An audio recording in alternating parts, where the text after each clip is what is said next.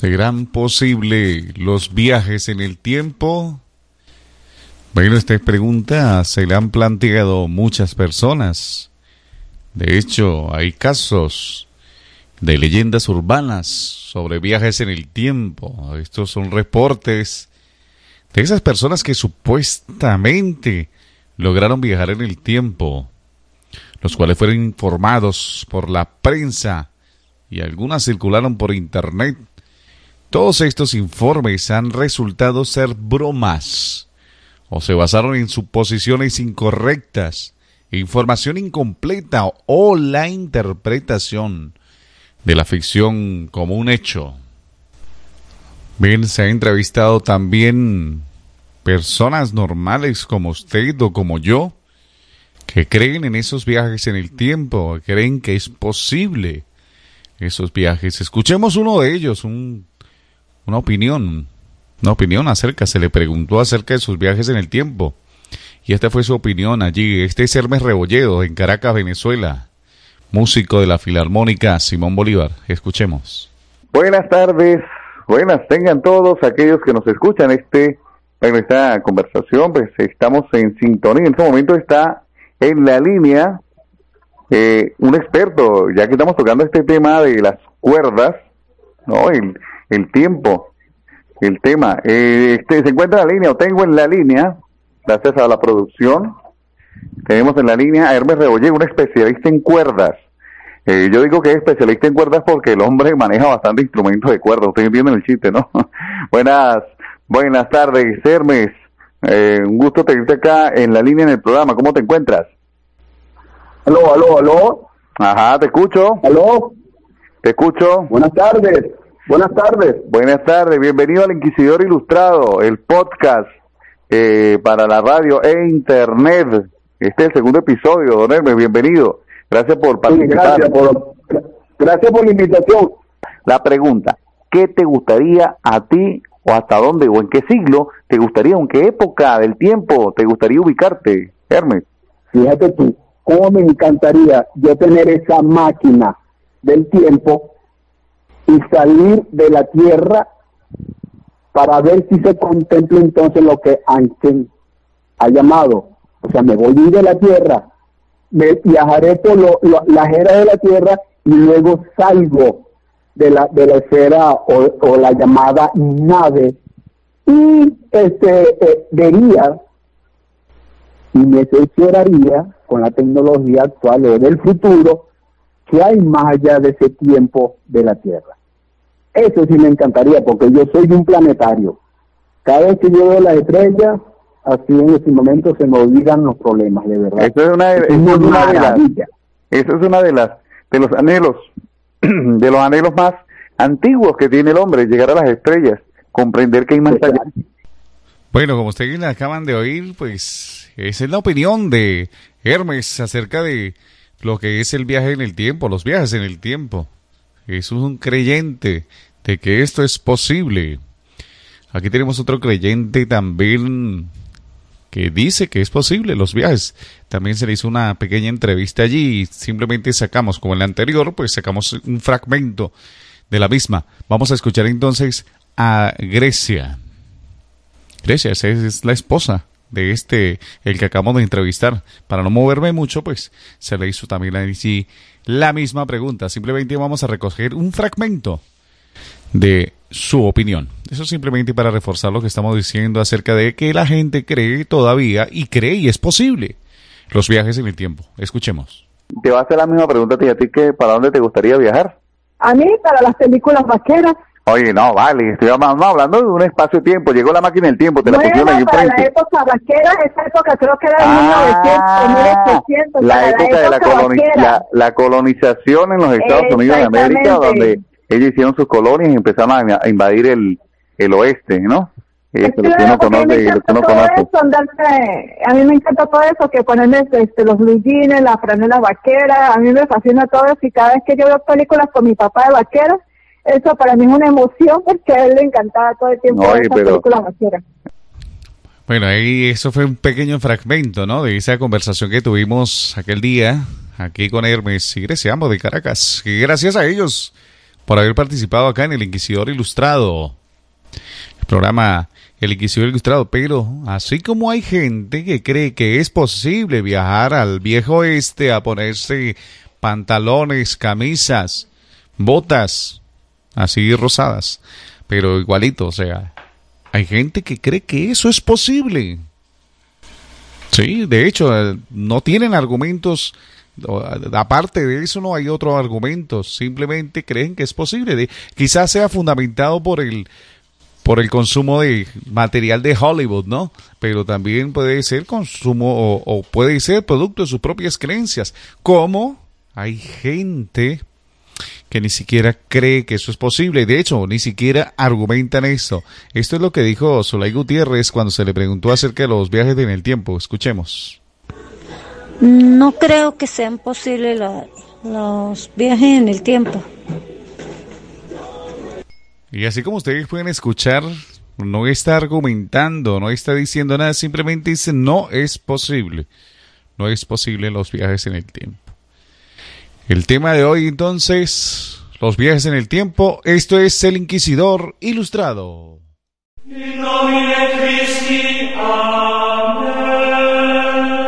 Plácido Gutiérrez presenta El Inquisidor Ilustrado, espacio realizado con el fin de divagar acerca de misterios, mitos, leyendas, hechos insólitos y mucho más.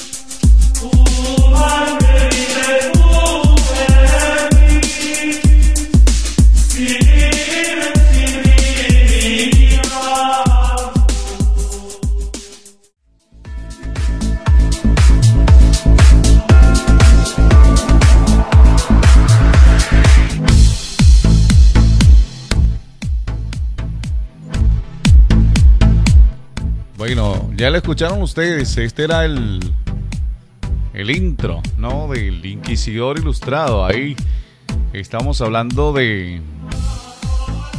Estamos hablando de los viajes en el tiempo. Y ahí serán opiniones que este, teníamos. Estábamos ahí hablando. Hay unas personas que de verdad toman en serio los viajes en el tiempo. Mientras que hay otras, pues, que no, tan sencillamente no creen en eso.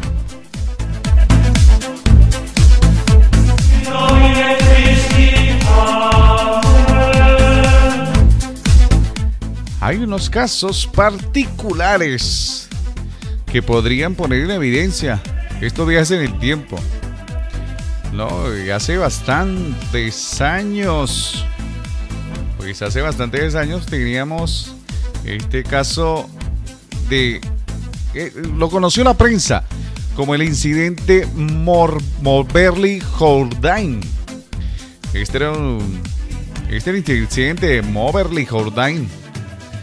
Esto también fue llamado los fantasmas de Petitiario. Fue un, un evento que ocurrió el 10 de agosto de 1901 en los jardines de Petit Tianon, el cual involucró a dos mujeres, Charlotte Anne Moberly y Eleanor Jourdain. Ambas mujeres tenían antecedentes educativos. El padre de Moberly era un ministro, un obispo, y el padre de Jourdain era vicario, ambas. Durante el viaje a Versalles, visitaron el Petit Trianon, un pequeño castillo en los jardines del Palacio de Versalles, donde supuestamente experimentaron un viaje al pasado y vieron a María Antonieta, ¿sí? la eh, la reina, esta es la que murió decapitada, ¿no? Así como otras personas de la misma época. Después de investigar la historia del palacio y comparar la descripción de su experiencia, en 1911 ellas publicaron un libro titulado An Adventure. Esto eh, traducido al español sería como Una aventura, bajo los nombres de Elizabeth Morrison y Franz Lamont. Su historia causó mucha sensación y, como siempre, fue objeto de muchas burlas.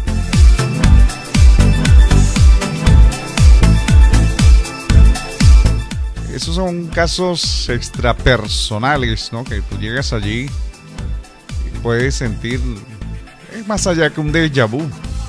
¿Y por qué no? Es posible esa transportación, esa transportarse, ¿no? También existe un caso particular, muy particular. Eh, se habla de un experimento, ¿no? Un experimento que se le atribuye a el inventor Nikola Tesla. Increíblemente eh, existía eh, un experimento, dice que existía la posibilidad de teletransportarse a través de las recientemente experimentadas ondas electromagnéticas. Y bueno, allí en el experimento, el experimento se llamó el experimento Filadelfia. Este experimento pues se llevó a cabo, eh, es un experimento que se llevó a cabo en el astillero naval de Filadelfia, esto en Pensilvania. Fue un experimento militar naval. Estados Unidos en algún momento, alrededor del 28 de octubre de 1943, fue que se llevó a cabo ese experimento. Se alega que fue diseñado para que el destructor de escolta, el USS Eldridge, se volviera ópticamente invisible, a fin de no ser detectado por el enemigo. El experimento se le conoce como el proyecto Arcoiris. Algunos informes afirman que el buque de guerra regresó en el tiempo 10 segundos. Claro, eso les parece una miseria, pero aseguran que regresó 10 segundos en el tiempo. Imagínense ustedes 10 segundos en el tiempo. Ahora, también dicen la historia o la cultura popular dice que han sido saltos en el tiempo mucho más grandes. La historia es ampliamente considerada como un engaño y como siempre la Armada de los Estados Unidos sostiene que no hubo tal experimento y los detalles de la historia contradicen los hechos, así como las leyes conocidas de la física. Sin embargo, la historia ha capturado la atención de los aficionados a las teorías de las conspiraciones y los experimentos. Y los experimentos dicen que son mencionados como o son archivados muchas veces como teorías conspirativas del, del proyecto o del gobierno estadounidense, ¿no? También existe otro que se llama el proyecto Montauk. Esta es una serie de proyectos secretos del gobierno de los Estados Unidos. Supuestamente fueron realizados en el Camp Hero o también estación de la Fuerza Aérea Montauk. ¿Sí? Esto fue como consecuencia. Eh, dice que ahí era el propósito de este proyecto era hacer investigaciones exóticas entre las cuales se encontraba viajar en el tiempo. Jacques Vallée, este es un francés, describe las afirmaciones del proyecto Montauk como una consecuencia de las historias del experimento Filadelfia.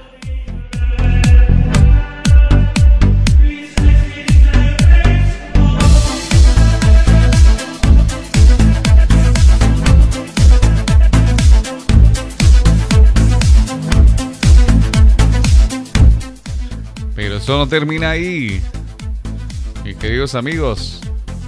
Aparte de esos experimentos extraños de de aparatos o de, como hablamos en alguna ocasión, este transportamiento o teletransportación psíquica, también existió otro caso que se conoce como el cronovisor. Eso ha salido muchos blogs y muchas teorías conspirativas al respecto.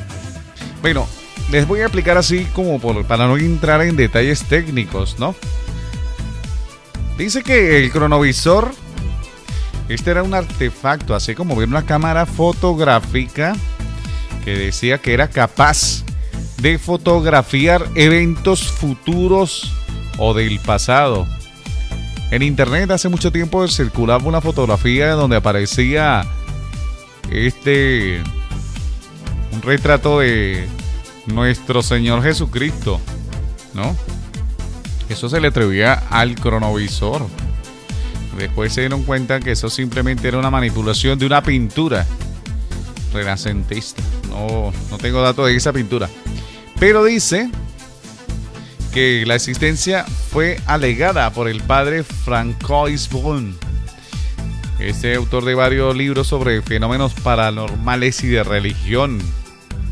En su libro Nuevo Misterio del Vaticano, esto salió publicado en 2002, afirmó que el aparato había sido construido por el sacerdote y científico italiano, este nombre les va a sonar, Marcelo Pellegrino Ernetti. Mientras el padre Ernetti era una persona real y la existencia del cronovisor nunca se pudo confirmar. O sea, nunca, mientras el padre Ernetti estuvo vivo, nunca se pudo confirmar la existencia de este cronovisor. Hay algunos que afirman que este cronovisor viajaba de un lugar a otro, apareciendo aleatoriamente en cualquier parte del mundo y a veces haciendo viajar en el tiempo a la gente sin que muchas veces ellos quisieran.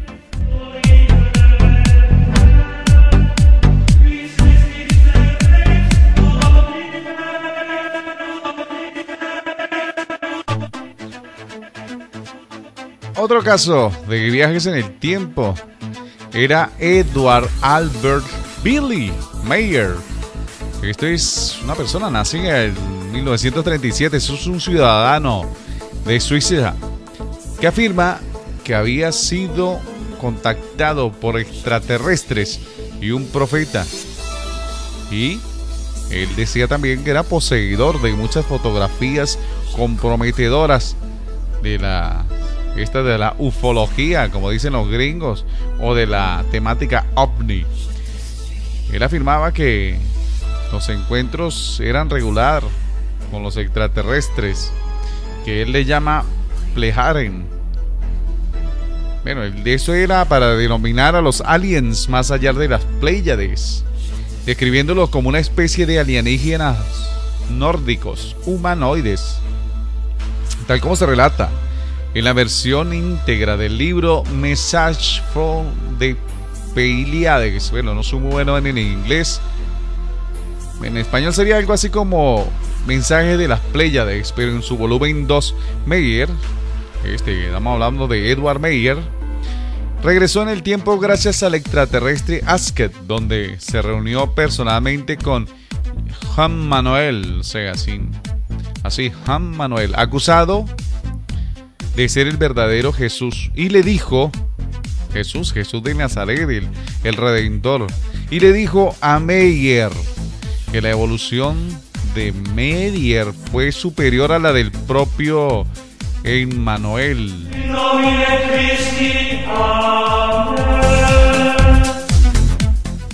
Diciendo, poner un poquito de cosas aquí.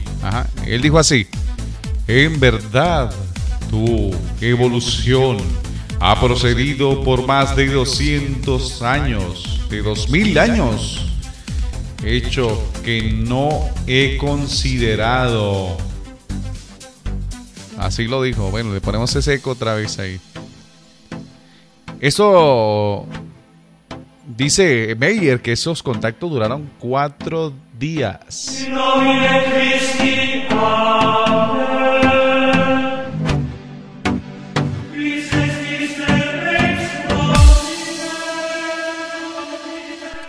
Hay otra leyenda de otro viajero en el tiempo. Mira, este es Rudolf Frenz. Es una leyenda urbana de la década de 1970 y se ha repetido desde entonces como una reproducción de los hechos y presentado como prueba fehaciente de la existencia de los viajes en el tiempo. La leyenda se sitúa en Nueva York en 1950 cuando un hombre vestido con ropas del siglo XIX esto es años 1800, fue atropellado por un coche y murió. O sea, un carro, un vehículo. Las investigaciones posteriores revelaron que el hombre había desaparecido sin dejar rastro en 1876. Los objetos que el hombre poseía revelaron que había viajado en el tiempo desde 1876 hasta 1950. El folclorista Chris Aubeck investigó esta historia y descubrió, escúchense, que se originó en un libro de ciencia ficción de la década de los 50. Se llamaba A Voice from the Gallery. En español sería Una voz de la galería, escrito por Ralph M. Holland, que había copiado el cuento de I'm Scared. En español estoy asustado, o sea, en la traducción del libro, creado por Jack Feeney, que dio origen a esta historia. Esto es más que todo un mito, un invento, ¿no? La gente a veces necesita creer que en verdad eso es cierto, como aquellos que creen que se pueden convertir en Super Saiyajin, ¿no?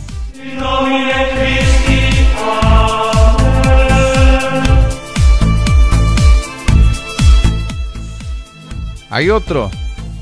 Mire, este es super archi mega reconocido. Él se llama, y a muchos de ustedes le va a parecer eh, familiar, este es John Titor. Es el nombre usado en tabloides de anuncios. Esto sucede en el año 2000 y 2001.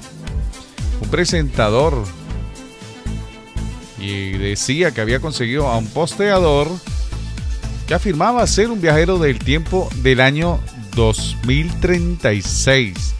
Estos mensajes, en estos mensajes hizo numerosas predicciones, algunas de ellas vagas y otras específicas, sobre los acontecimientos, sobre los acontecimientos del futuro próximo, a partir de los acontecimientos del 2004. Sin embargo, estos hechos parecen no haber tenido lugar, ya que él describe un futuro drásticamente cambiado, en lo que Estados Unidos se dividió en cinco regiones más pequeñas, el medio ambiente, las infraestructuras habían sido devastadas por un ataque nuclear y la mayoría de potencias mundiales habían sido destruidas. Hasta la fecha, la historia ha sido contada en numerosos sitios web, en un libro y hasta le hicieron una obra de teatro. También se ha discutido en ocasiones que en el programa de radio Quast to Quast AM dice que la historia de Titor puede ser única en términos de tener gran repercusión partiendo de un medio originalmente tan limitado como un tablón de internet. Y bueno, para agregar a esto...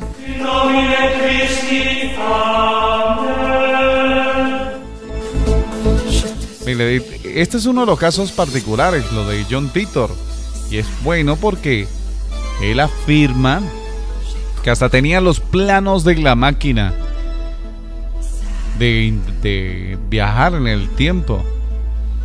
Dos reguladores de singularidades temporales montados en un vehículo. Publicó, de hecho, publicó fotografías y hasta existe un portal que se llama, o se los voy a decir así, www, o como se diría en España, www.johntitor.com. Ahí puedes conseguir más. Es una organización, de hecho, que afirma que los viajes en el tiempo son posibles. Afirma eso. Bueno.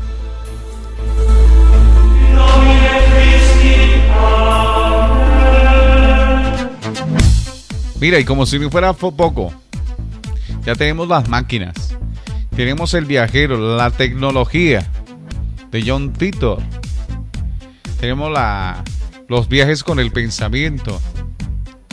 Y tenemos esos viajeros como Rudolf Fens que fue transportado misteriosamente del año 1800 al año 1950. Fue Edward Albert Milley, que decía haber sido abducido por unos viajeros y haber conocido al mismísimo Jesucristo, quien le dijo que era mucho mejor que él mismo.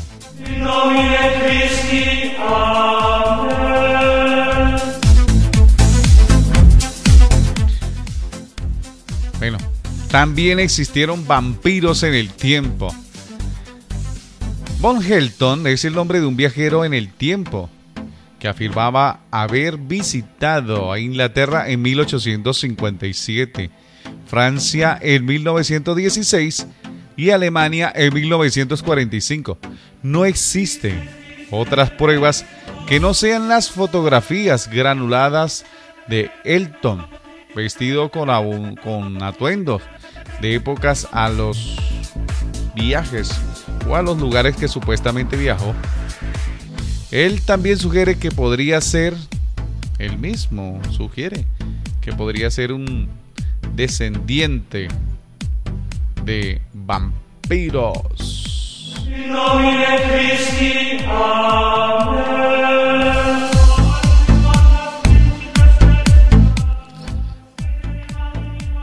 Mira, tenemos otro. Así como John Titor tenía su parte tecnológica, no solo la parte de misterios y aducciones, al igual que él, Tim Jones envió un número indeterminado de mensajes tipo spam en Internet. Esto sucede en 2001 y 2003. El tema de los emails era siempre el mismo, que el individuo estaba tratando de encontrar a alguien que le pudiera suministrar un generador warp dimensional. En algunos casos se afirmó que era un viajero en el tiempo atrapado en el 2003 y en otro decía que estaba buscando partes de otros viajeros en el tiempo. Varios beneficiarios comenzaron a responderle alegando tener equipos como el generador solicitado uno de los beneficiarios, Dave Hill, creó una tienda en línea para que el viajero en el tiempo, en la que en el viajero en el tiempo, corrijo allí, adquirió el generador, anteriormente denominado disco duro de motor. Poco después el viajero del tiempo fue identificado como el spammer profesional James R. Todino.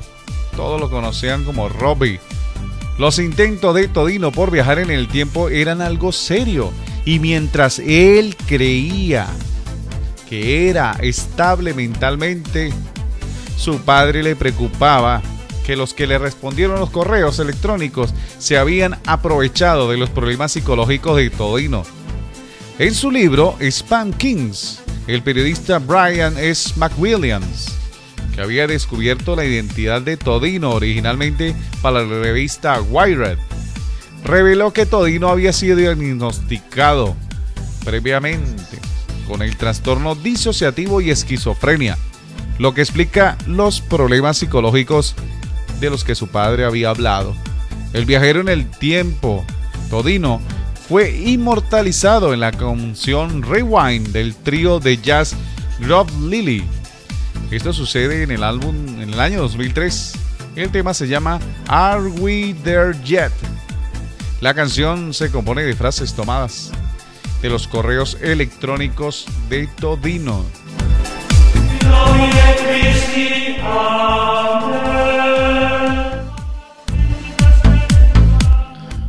Mira, Todino quería que una máquina del tiempo.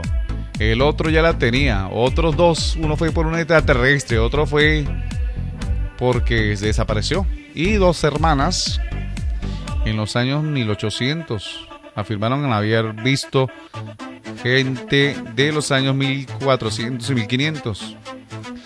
Pero este caso incluso salió en los tabloides.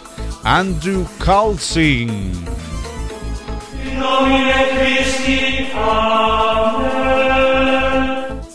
Mira, Aldrin Calci es un personaje ficticio que fue detenido en enero del 2002 por violaciones a la SEC, SEC por haber realizado 126 operaciones con acciones de alto riesgo y tener éxito en cada una.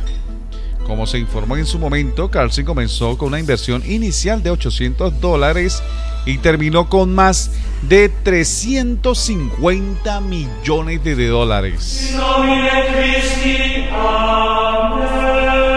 Obviamente esto le llamó la atención al gobierno y lo arrestaron. Él duró detenido cuatro horas. Y bueno, se le ocurrió o dijo la verdad o de repente es una ficción. Dijo que había sido o que es un viajero del futuro proveniente de 200 años mucho, muy, muy alejado. Mira, para que lo soltara, él ofreció decirle a los investigadores cosas tales como el paradero en ese entonces de Osama Bin Laden y la cura para el SIDA, a cambio de una pena menor que le permitiera regresar a su época. Aunque se negó decirle a los investigadores, se, le, se negó a decirle el paradero funcionamiento de su máquina del tiempo.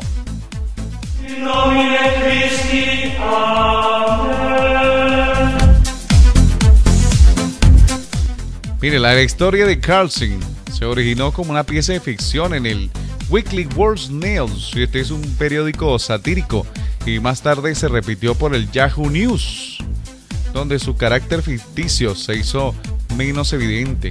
Pero pronto fue reportado por otros periodistas y revistas. Esto lo reportaron como un hecho, como que sí, sí, el, hombre, sí es un viajero en el tiempo. Esto a su vez se extendió de boca en boca en el correo electrónico, foros de internet e incluso incluyen eh, descripciones muchos más detalladas.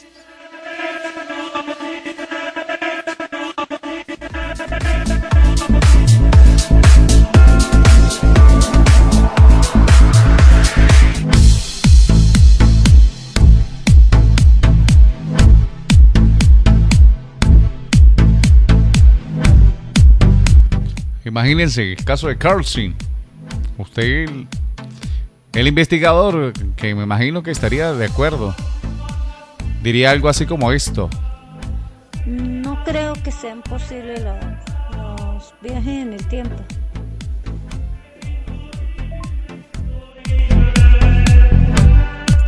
Claro, pero no se lo diría en ese tono, ¿no? Se lo diría en un tono más más fuerte allí.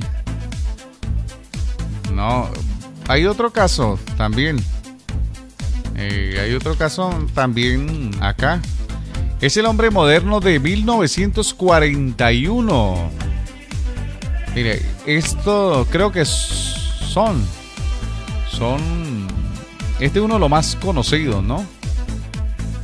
Este es uno de los más conocidos. De hecho, siempre lo presentan como la prueba en fotografía de un hombre que viajó en el tiempo.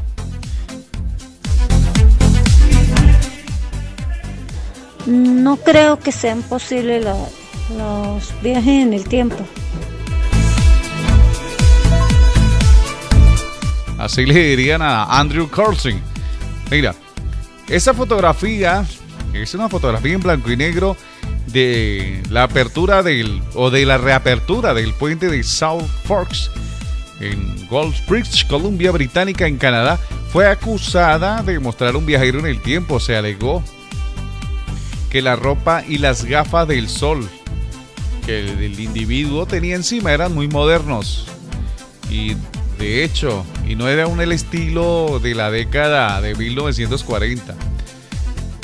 La foto se originó en el Branlon Pioneer Museo y no apareció en la exposición virtual llamada que apareció en la exposición virtual llamada The Past Live Here, producida y conducida a través de, la inversión del Museo Virtual de Canadá.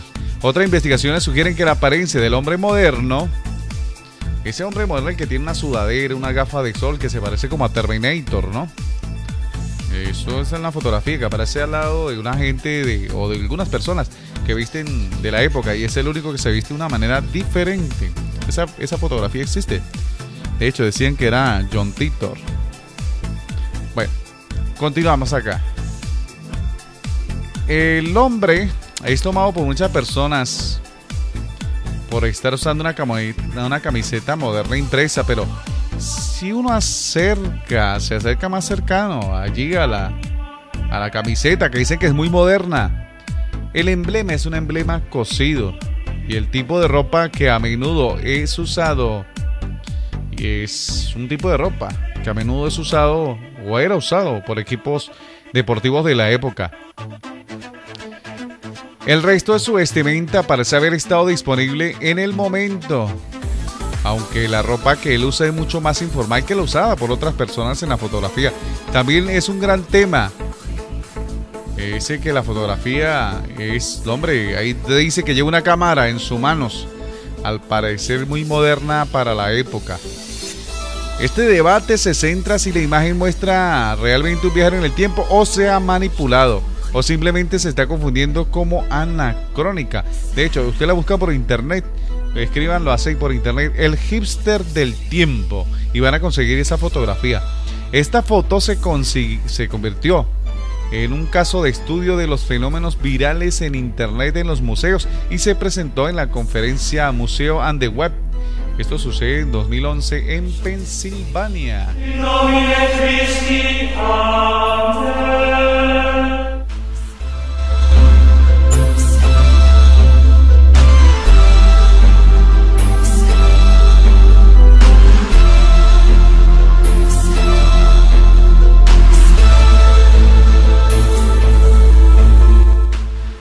Existen muchos más casos masas. Por ejemplo, en la película de Charles Chaplin, del circo. Ustedes pueden ver una persona caminando por allí. Supuestamente una señora que lleva en su mano un teléfono inteligente, ¿no? Dice que era un portátil, ¿no? Pero tú te pones a observar con lógica, si la señora está utilizando un portátil, ¿dónde están las antenas de comunicación, pues?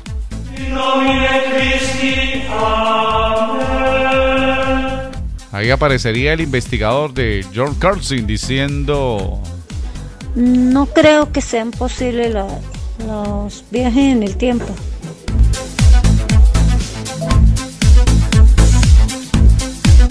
Bueno, dicen que eso era un aparato auditivo que la señora utilizaba allí como para escuchar.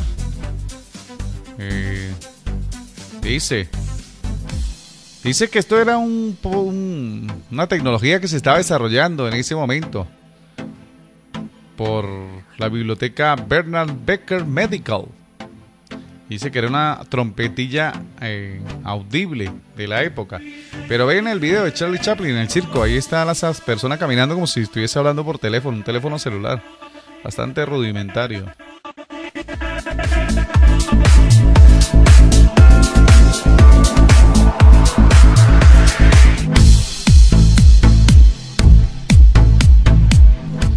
Bueno, ya es para finalizar. Hay también unos que dicen que en el combate de Mike Tyson había una persona. Recordemos que el combate que estuvo Mike Tyson ahí con Evans Holyfield. A ver qué es lo que nos dice acá en la información que tenemos. El caso de Tyson. Ahí, ¿no? Teléfono inteligente. Esta era en la pelea que él tuvo con contra Peter McNeely. No, esto sucede en 1995 y se veía la presencia de un teléfono inteligente. Bueno, esos son casos de OPARS. Esto será el próximo tema en el Inquisidor Ilustrado. ¿Ustedes qué creen que si es posible o no creo que sean posibles la, los viajes en el tiempo.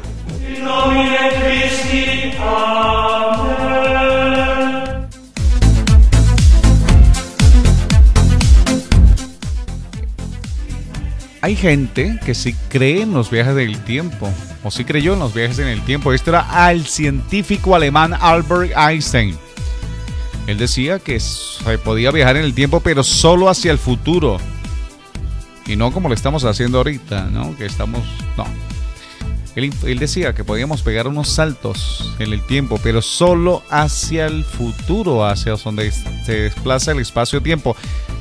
Y únicamente si dispusiéramos de una energía tan grande como para poder efectuar una curvatura del espacio-tiempo. Hay otras teorías que afirman que con los agujeros de gusano que requieren también una inmensa energía. Estamos hablando de millones de bombas atómicas, el equivalente. ¿Sí? Podemos viajar hacia el pasado. De hecho, De hecho, John Titor decía que si era posible matar... Eh, hay, una paradoja de los viajes en el tiempo. John Titor informaba que sí, que es posible viajar al pasado. No, el viajero en el tiempo, John Titor, sí decía que era posible viajar al pasado y que esa paradoja, ahí la paradoja es algo que, que, rompe lo, lo lógico, ¿no? Hay una paradoja que se llama la paradoja del abuelo. O sea, tú eres un viajero del, tiempo, vas al pasado y matas por accidente, o como tú quieras, a tu abuelo, ¿verdad? Entonces tú no deberías existir. Y por ende el viaje en el tiempo nunca existió y por ende nunca mataste a tu abuelo. Entonces, ¿cómo vas a matar a tu abuelo si nunca exististe? Eso es una paradoja. Pero John Titor afirmaba que esa paradoja no existe porque existen las múltiples dimensiones. Cada vez que se viaja en el tiempo se abre una nueva dimensión, algo así paralelo. De hecho, algo así lo explican en la película Volver al Futuro. Cada vez que se cambiaba algo en el tiempo salía un tiempo alternativo. Qué interesante esto allí.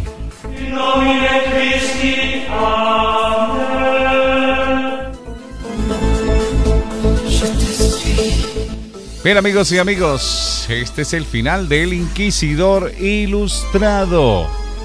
Les habló Plácido Gutiérrez, muchas gracias por su atención. Nos veremos entonces hasta el próximo podcast.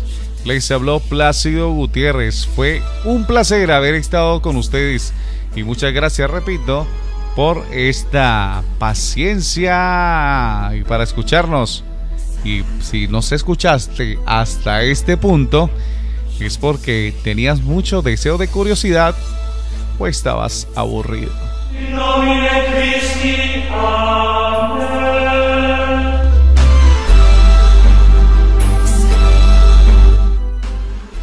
No creo que sean posibles los viajes en el tiempo.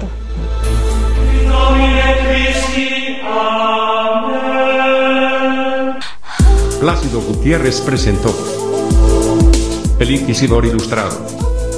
Gracias a todos por su amable atención. Les habló para todos ustedes, Miguel.